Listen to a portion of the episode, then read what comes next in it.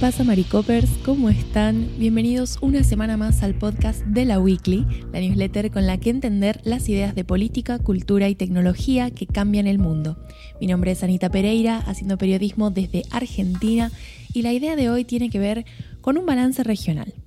Se termina el 2023, ya están apareciendo en Instagram, en Virreal, algunos de estos videos que resumen un poco el año y se me ocurrió que para esta columna podía hacer un poco eso y hacer un repaso de lo que ha pasado en los últimos tres años en Latinoamérica. Esta es una época en la que quizás estamos un poco más predispuestos a hacer análisis que tienen que ver con la variable temporal. Entonces, un poco esta columna es un freno en esta cuestión de, de, consumir un, un, frenesí de noticias, ¿no? Y quizás repasar algunas noticias que ya conocíamos, pero también ver cómo fueron cambiando las cosas a lo largo del tiempo. De hecho, la pregunta que le da origen a esta columna es, ¿qué ha cambiado, para bien o para mal, en Latinoamérica en estos últimos años?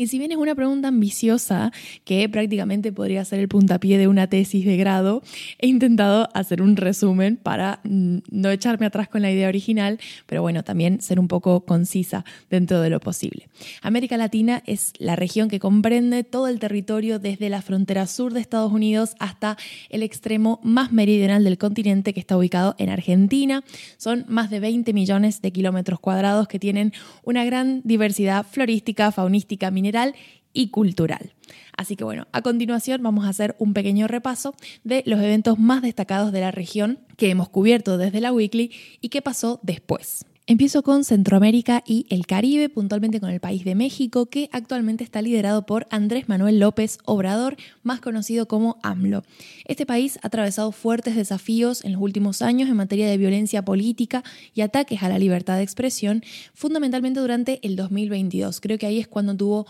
un pico muy importante esta violencia, sobre todo asesinatos y ataques contra periodistas, por ejemplo, pero por suerte es algo que, según datos del proyecto Artículo 19, se ha reducido considerablemente durante el 2023. La verdad es que la comparación de las cifras, bueno, nos habla de que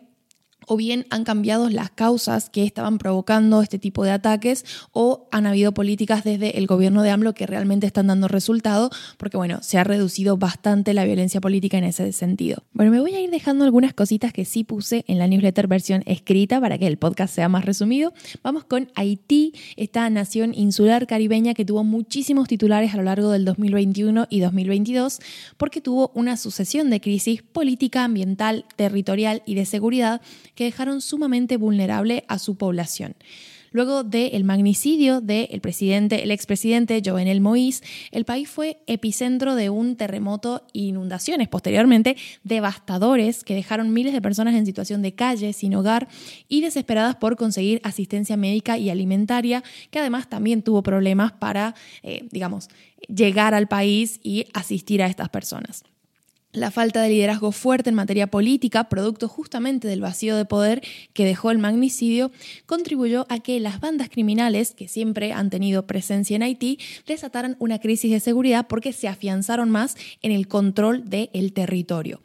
Esta inseguridad y una muy previsible crisis financiera que se solidifica luego de toda esta sumatoria de problemas, genera un profundo descontento social que primero se tradujo en multitudinarias protestas y también en una, en una ola de migración haitiana que estuvo llegando a países cercanos como por ejemplo Estados Unidos. La verdad es que a día de hoy la situación no ha mejorado. Ariel Henry, quien ocupó la presidencia luego del magnicidio de Moïse, era en ese entonces su vicepresidente, eh, prometió llamar elecciones a la brevedad, pero lo cierto es que todo este caos que se desató posteriormente y también quizás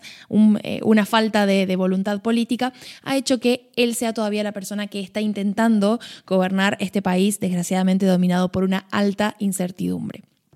Vamos con Guatemala, que tuvo un año electoral bastante movidito, empezando por aquel escándalo político que dejó afuera algunos binomios de candidaturas presidenciales opositoras al gobierno. Estuvimos ahí siguiendo de cerca toda esa situación. La tensión política finalmente se reflejó en el voto porque las elecciones tuvieron un resultado bastante sorpresivo que dieron como ganador al izquierdista Bernardo Arevalo. ¿Se acuerdan que le decíamos, bueno, y le dicen en Guatemala Bernie, por su parecido con el famoso legislador y miembro de la izquierda estadounidense Bernie Sanders. Esta aplastante victoria que tuvo en el balotaje, sobre todo contra Sandra Torres,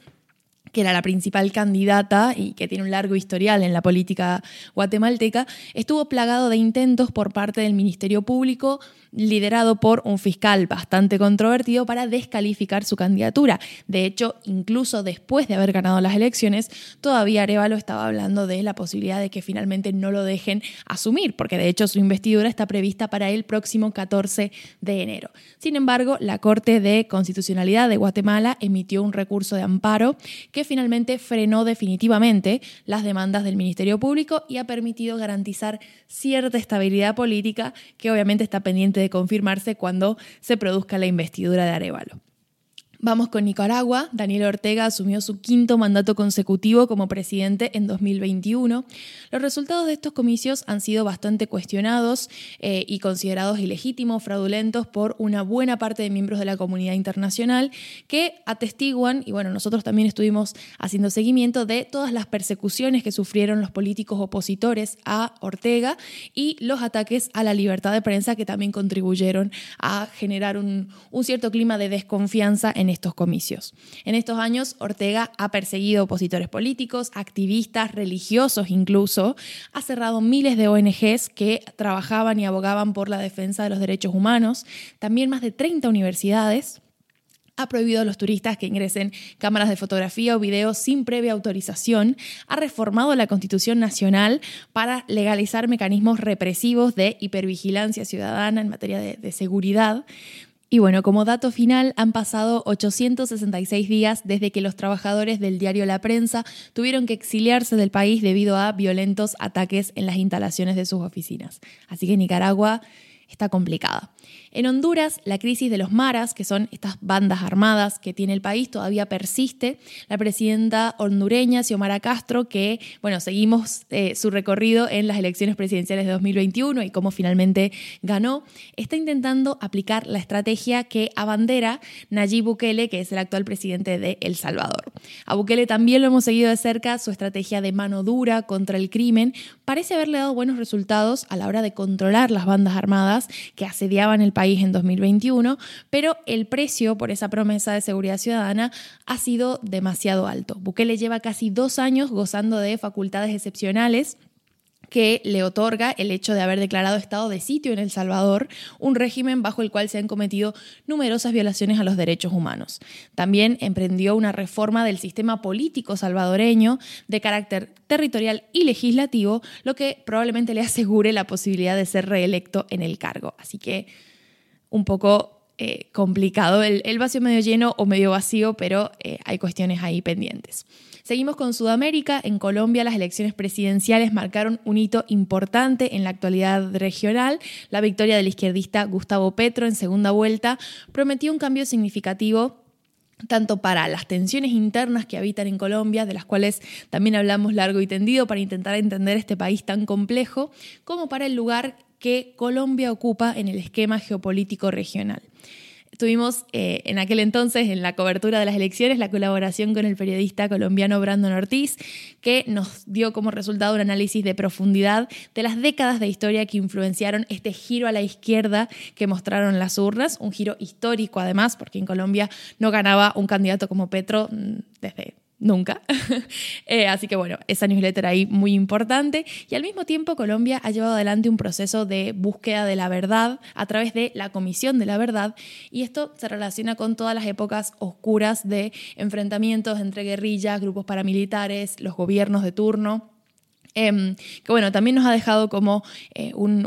gran proceso de reconstrucción de identidades de los miles de vidas de civiles que, bueno, finalmente se perdieron, ¿no? Y que han sido reconstruidos a través de testimonios de sobrevivientes. Y ahí les dejo el link a un video increíble que ha hecho la Comisión de la Verdad para un poco difundir los resultados del informe que se generó con todos estos testimonios. Sigo entonces con Perú, que también nos dio varias sorpresas. Escribí en su momento sobre la victoria de Pedro Castillo en este proceso de elecciones presidenciales. Bueno, un outsider de la política nacional que había logrado triunfar pese a competir con la hija de un expresidente muy muy conocido y sin embargo después de eso llegaron meses sumamente complicados para Pedro Castillo y finalmente terminó en una precipitada salida del gobierno y terminó asumiendo su vicepresidenta Dina Boluarte. El año y medio que duró su gobierno estuvo caracterizado por una marcada inestabilidad política, institucional, muchos intentos de destitución por parte del Congreso y actualmente, como les decía, Perú es gobernado por su compañera de fórmula. Boluarte en realidad debería haber convocado a elecciones, pero luego de la salida de Castillo del poder hubieron violentas protestas que, bueno, como ella asume en, su lugar, ¿no? Manda a reprimirlas fuertemente. Entonces se escudó en todo este, en todo este panorama eh, bastante inestable y bastante violento para posponer el tema de las elecciones y dijo, de hecho, o al menos sus últimas declaraciones han sido que tiene intenciones de completar el mandato de Pedro Castillo, o sea, el que originalmente hubiera tenido Pedro Castillo de haberse quedado. En Chile los sucesos más destacados que vimos fue por un lado la victoria obviamente del izquierdista Gabriel Boric, quien es actualmente presidente del país, pero también el proceso de reforma constitucional que intentó llevar adelante Chile que desgraciadamente no tuvo mucho éxito. Hubieron dos intentos de reforma en términos de, bueno, todo el proceso, ¿no? Primero, la ciudadanía elige a los miembros de la convención, que va a ser la encargada de redactar el proyecto, que luego se vota en un plebiscito nacional. Y bueno, la primera configuración de la convención nos dio una tendencia bastante de izquierda, que también iba en conjunto con, bueno, el clima de elección a Boric eh, y, demás, ¿no? Como, como que la izquierda en ese momento estuvo bastante fuerte y logró esas, esas dos conquistas, pero finalmente el proyecto que sale de esta comisión, el proyecto que redacta esta comisión, es fuertemente rechazado y eso también va en consonancia con algunos problemas que tuvo Boric durante el, principio, sobre todo de, su gestión, que tenía que ver, por ejemplo, con las protestas mapuches en el sur y más tarde la crisis fronteriza en el norte que se ha agudizado eh, un poco después. Entonces, finalmente, este, este primer proyecto se rechaza y se reinicia todo el proceso, se vuelve a elegir una convención, a los miembros de esta convención, y lo que sucede en esa segunda elección es que la derecha gana. Entonces, el partido de Antonio Cast, que fue el candidato de derecha que perdió las elecciones contra Boric, fue el que obtuvo mayoría en esta nueva convención. Entonces, el proyecto resultado de esta convención tenía unos tintes bastante de derecha que a mucha gente no le gustaron y finalmente fue rechazado nuevamente. Entonces, lo que han dicho los legisladores que acompañan el gobierno de Boric es que no van a votar para reiniciar este proceso que ha sido sumamente desgastante y que además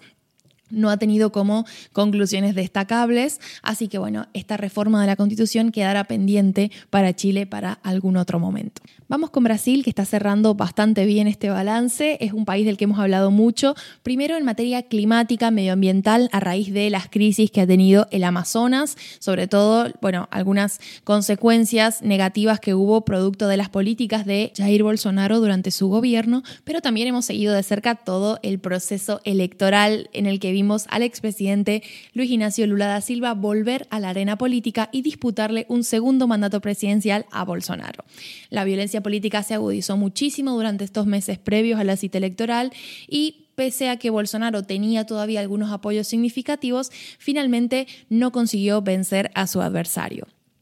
Esto no fue muy bien recibido por los seguidores del candidato ultraderechista y tuvimos aquel ataque a las instituciones en Brasilia, pero una vez que esa situación fue controlada, los 100 primeros días de Lula han transcurrido sin mayores incidentes y con un esfuerzo constante del mandatario para solidificar alianzas regionales. A Lula lo hemos visto sumamente activo en todas las cumbres, todas las reuniones que implican el diálogo y el acuerdo con otros presidentes de la región. Digo además que Brasil está cerrando bien este balance porque las últimas cifras que llegan del gobierno de Lula da Silva tienen que ver con una reducción, una baja en la inflación y un aumento del salario mínimo. Penúltimo país de este análisis, vamos con Ecuador. La sorpresa electoral de este año, de hecho, hubo una muy mala combinación entre el malestar social que se condensó en protestas multitudinarias y un juicio político un poco flojo de papeles desde lo que pude analizar yo contra el entonces presidente Guillermo Lazo y estos dos componentes detonaron un inesperado adelanto electoral en el país. Esta enemistad que tuvo Guillermo Lazo con el Congreso finalmente lo hizo activar un mecanismo que disolvía el Congreso a la par que él terminaba su mandato como presidente. Este proceso estuvo marcado por una crisis de violencia política que tuvo un punto altísimo con el asesinato del precandidato presidencial Fernando Villavicencio, pero creo también que fue un evento que ayudó a la ciudadanía a tomar conciencia de la importancia de participar en los comicios y finalmente todo ese descontento social confluye en el apoyo al empresario bananero Daniel Novoa, que era un candidato que originalmente no tenía como muchas chances o no era un candidato particularmente destacado, pero supo aprovechar la exposición mediática que se le dio, por ejemplo, en los debates presidenciales para difundir su proyecto de gobierno y finalmente logró la victoria. A diferencia de otros procesos electorales de la región, esta segunda vuelta en Ecuador no tenía como implícito un escenario de mucha polarización. Entonces, esto probablemente le vaya a permitir a Novoa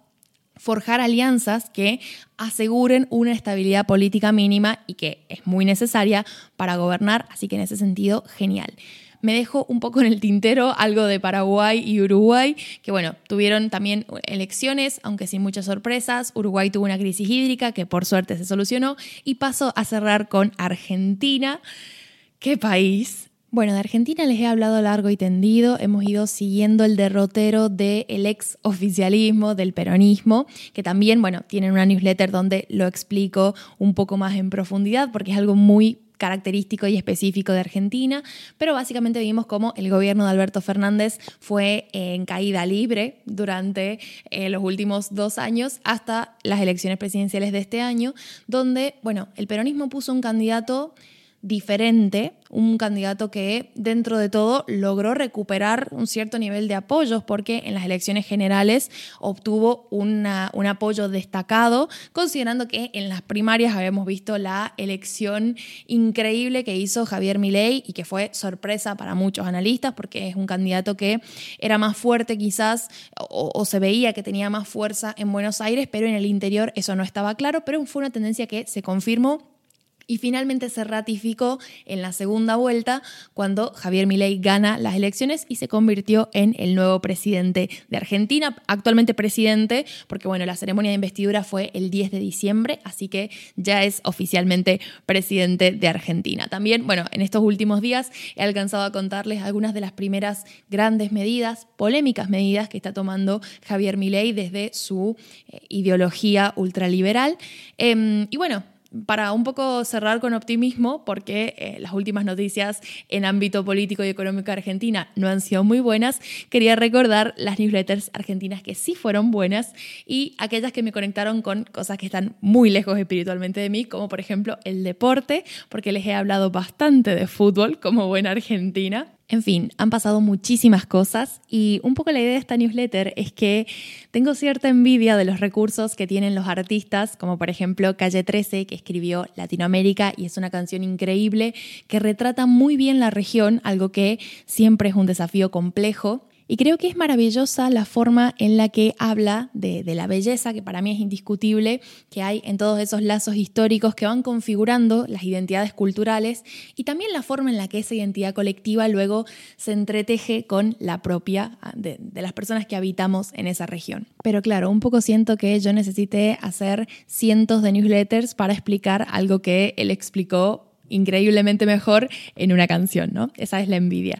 Esta entrega cierra mi etapa de colaboración con la Weekly y la idea de esta columna eh, y esta despedida tan larga tenía que ver con agradecerles la oportunidad de haberme podido reencontrar con mis raíces latinoamericanas. Cuando yo entré a trabajar en la Weekly, eh, la cobertura era exclusivamente sobre Estados Unidos y creo que Emilio solo me dejó empezar y seguir hablando de Latinoamérica porque ustedes, sobre todo quienes apoyan el proyecto con una suscripción de pago, avalaron ese cambio. Así que estoy infinitamente agradecida por todo este tiempo. Creo que em, estos tres años y esta, este intento ¿no? de, de explicarle a alguien leyéndome al otro lado del océano las cosas que estaban pasando hicieron que me volviera a enamorar de nuestra historia, nuestros paisajes, nuestras costumbres, nuestra gente Y para mí, ese proceso de abrazar mi pertenencia a la región, de, realmente hacer propias mis raíces latinoamericanas, es algo que, digamos, me va a tener en deuda con los lectores de la Weekly para siempre. Así que muchísimas gracias y espero haber podido retribuir esa confianza con información de calidad y ojalá mi paso por la Weekly haya servido para acortar la distancia que nos separa, aunque solo fueran 10 minutitos de lectura a la semana. Como siempre, en la newsletter hay enlaces, algún que otro extra. Y como no voy a poder cerrar diciendo que nos escuchamos la semana que viene, les digo que nos escuchamos en todos los lugares donde suena Taylor Swift. Muchísimas gracias.